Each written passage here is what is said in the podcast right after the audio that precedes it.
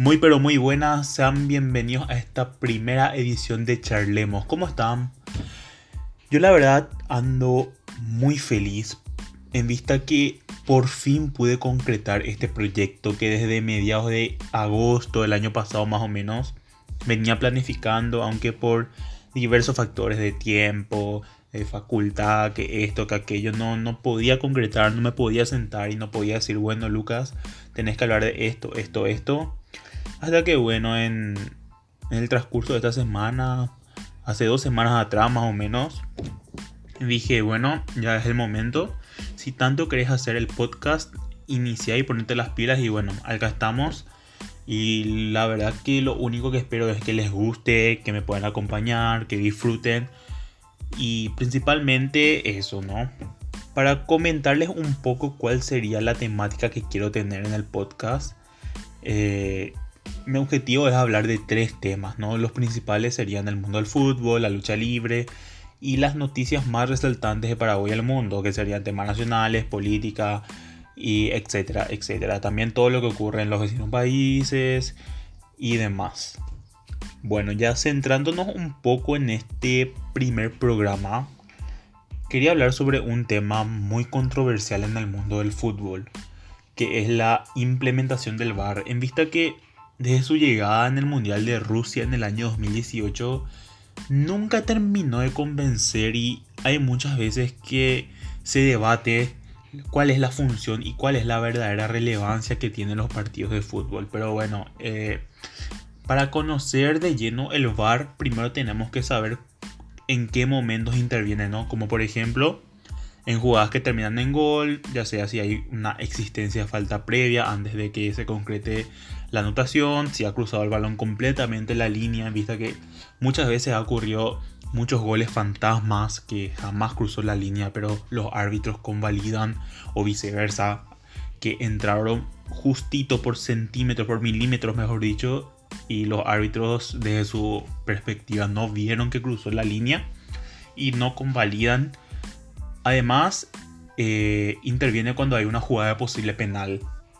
Por ejemplo, en el caso de que el juez principal no cobre una infracción o haya pitado la pena máxima y se pudo haber equivocado. Desde la cabina de bar, el juez del bar eh, revisa de nuevo la acción con su asistente, con los que están ahí en el equipo técnico. Y en el caso de que sea considerable que el árbitro revierta su, opinión, ¿no? que cambie la idea, le llaman a un on-file review, que sería una revisión. Y el árbitro entonces es llamado por la cabina del bar y se va hasta, una, hasta el medio campo más o menos saliendo a la cancha para revisar la jugada y ahí para corroborar su acción. Esto también pasa en una jugada donde se realiza una infracción y se puede considerar como tarjeta roja o confusión de identidad. Por ejemplo, si el árbitro amonesta al número 5, pero el que cometió la falta fue el 7, el VAR lo que hace es avisar al juez principal de su equivocación para aplicar la sanción al jugador correspondiente. Y también le llaman en caso de on-file review si es que eh, es una jugada que amerita roja y el árbitro sacó amarilla para que vaya a revisar por su propia cuenta y tomar la decisión que le parezca lo mejor. Y para finalizar, el VAR interviene en la jugada de posición adelantada, donde desde el VAR se traza una línea digital para determinar si el atacante se encontraba habilitado o no en una jugada manifiesta de gol. Esto básicamente son las funciones que realiza el VAR en los partidos de fútbol. Ahora bien, si uno escucha esto y dice, wow, el VAR llegó para quedarse y terminar con todas las injusticias que existen en el mundo del fútbol. Pero, eh, no sé, las personas que vemos el fútbol todos los días nos hacemos la pregunta de si realmente el VAR está para solucionar estos problemas. Obviamente que, bueno, se disminuyeron. Porque años anteriores, antes que se inicie con la utilización del VAR, se han dado miles de casos que por errores arbitrales como un gol anulado, un gol convalidado, una posición adelantada, un penal que fue que no se cobró o viceversa, cambiaron drásticamente los rumbos de varios partidos en los que se jugaba un clásico, un ascenso, un descenso, un campeonato, la Champions, la Libertadores. Muchas veces se dio eso. Y es por eso que nos consultamos si, bueno, en ese entonces decíamos que venga la tecnología del fútbol, que se haga una digitalización del deporte, ¿no? Para corroborar que los árbitros tengan una asistencia, como por ejemplo tiene en el tenis el ojo de halcón, para determinar estos casos. Y ahora que estamos viviendo la era VAR, muchas personas dicen, no, sin el VAR era mejor antes, no, se pierde la esencia del fútbol.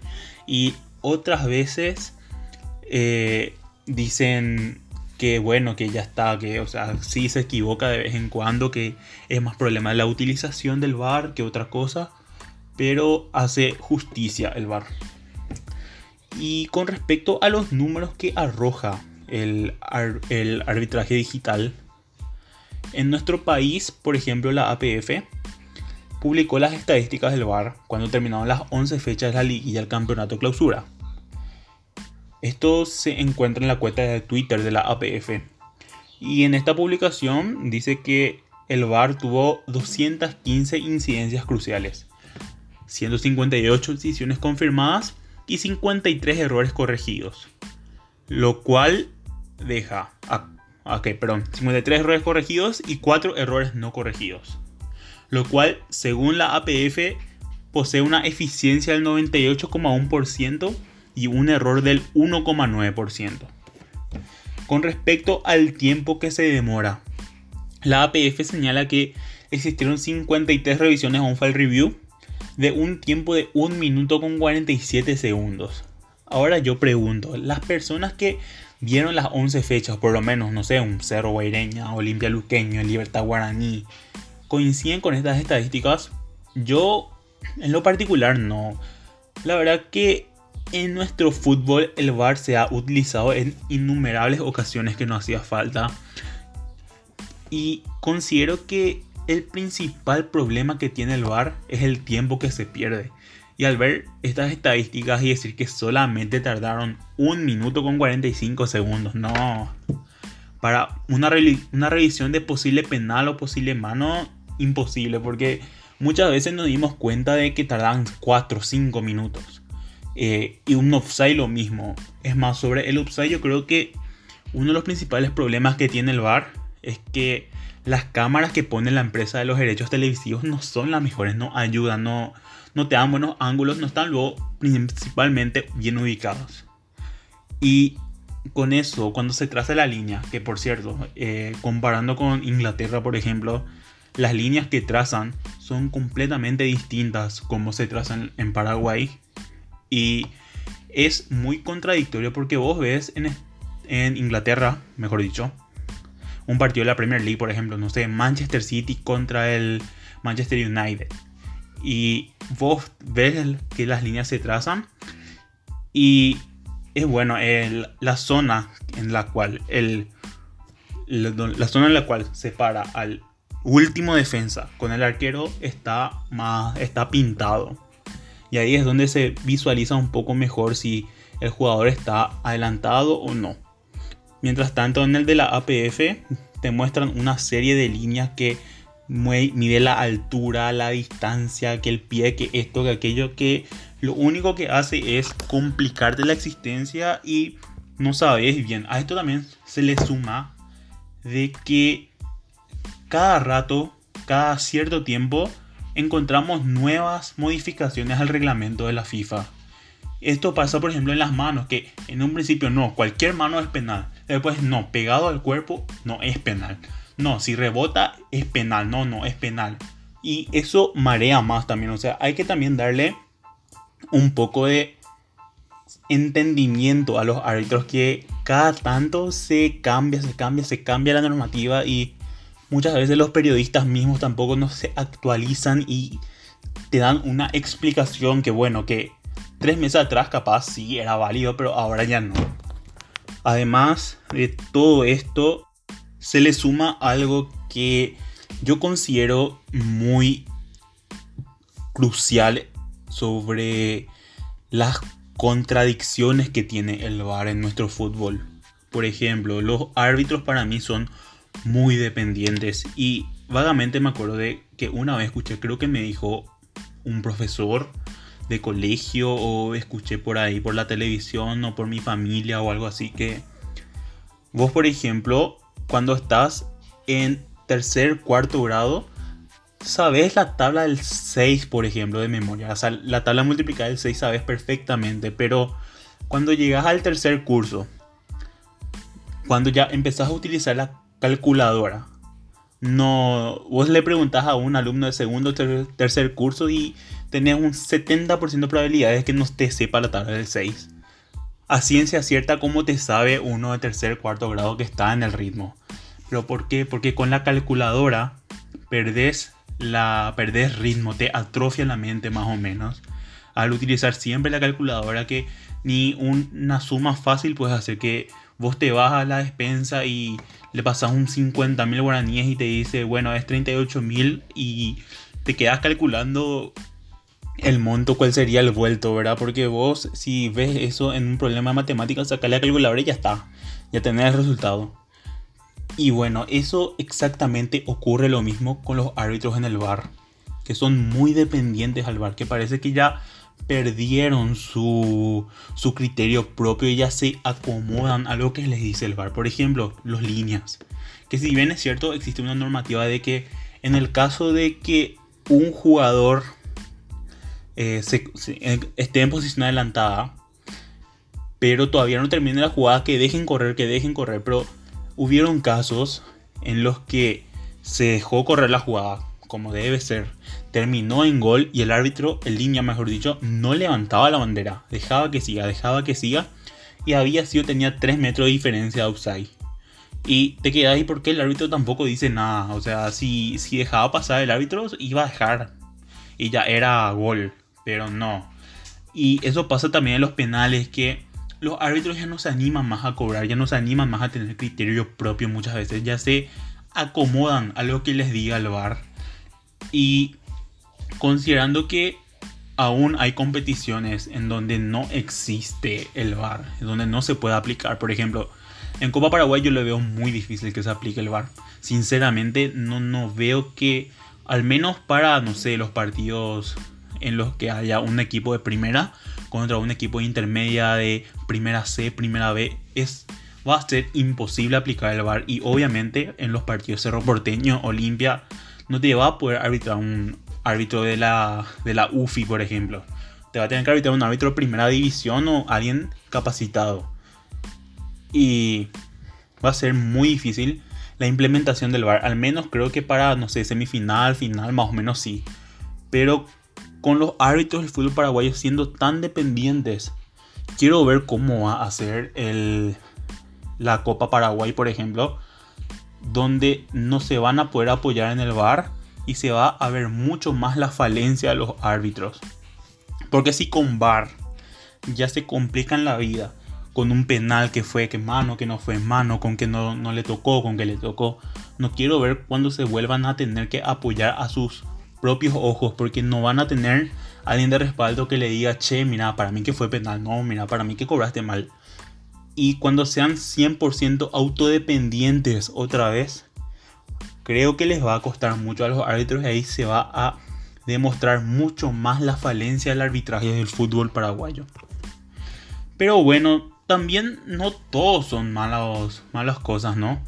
Hay que resaltar que, bueno, esas estadísticas que puso la APF de el 98,1% de efectividad, bueno, 98 para mí es alto, pero yo le pondría a simple vista, a ojímetro, un 80% más o menos.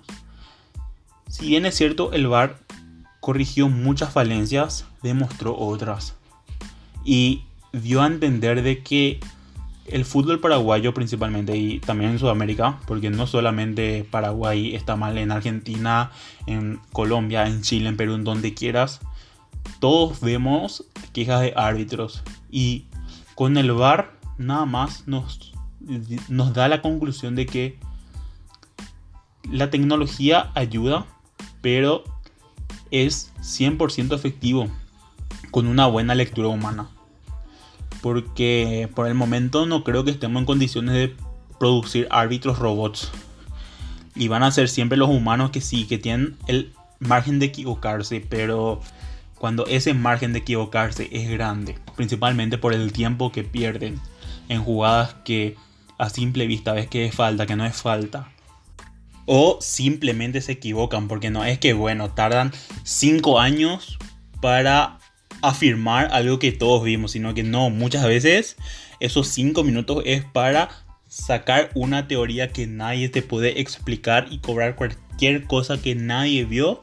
Y al final, bueno, es un error garrafal del árbitro. Y a lo que quiero llegar con esto es que, bueno, eh, la tecnología está para ayudar, pero eh, ¿quién le ayuda a los árbitros? Porque el nivel de arbitraje del fútbol paraguayo, insisto, en Sudamérica también, pero yo puedo hablar a ciencia propia, a, criterio propio, mejor dicho, del fútbol paraguayo, que, bueno, eh, medio que hace falta una reestructuración para poder brindar un buen arbitraje decente, porque, bueno, capaz de vez en cuando te puedo entender en un clásico o en algo, en no sé, en un partido a cancha llena, cuando juegas Cerro, cuando juega Olimpia, cuando juega Luqueño, por ejemplo, eh, ahí con la hinchada presionándote cerca de la preferencia que te está diciendo de todo, bueno, pero en el 2020 eso pasó hasta marzo, desde junio, julio que volvió el campeonato hasta hace poco, hasta diciembre no había eso, no. El árbitro también se podía tomar todo el tiempo del mundo porque capaz los jugadores y los, y los dirigentes que estaban ahí lo que te presionaban, pero no tenías una,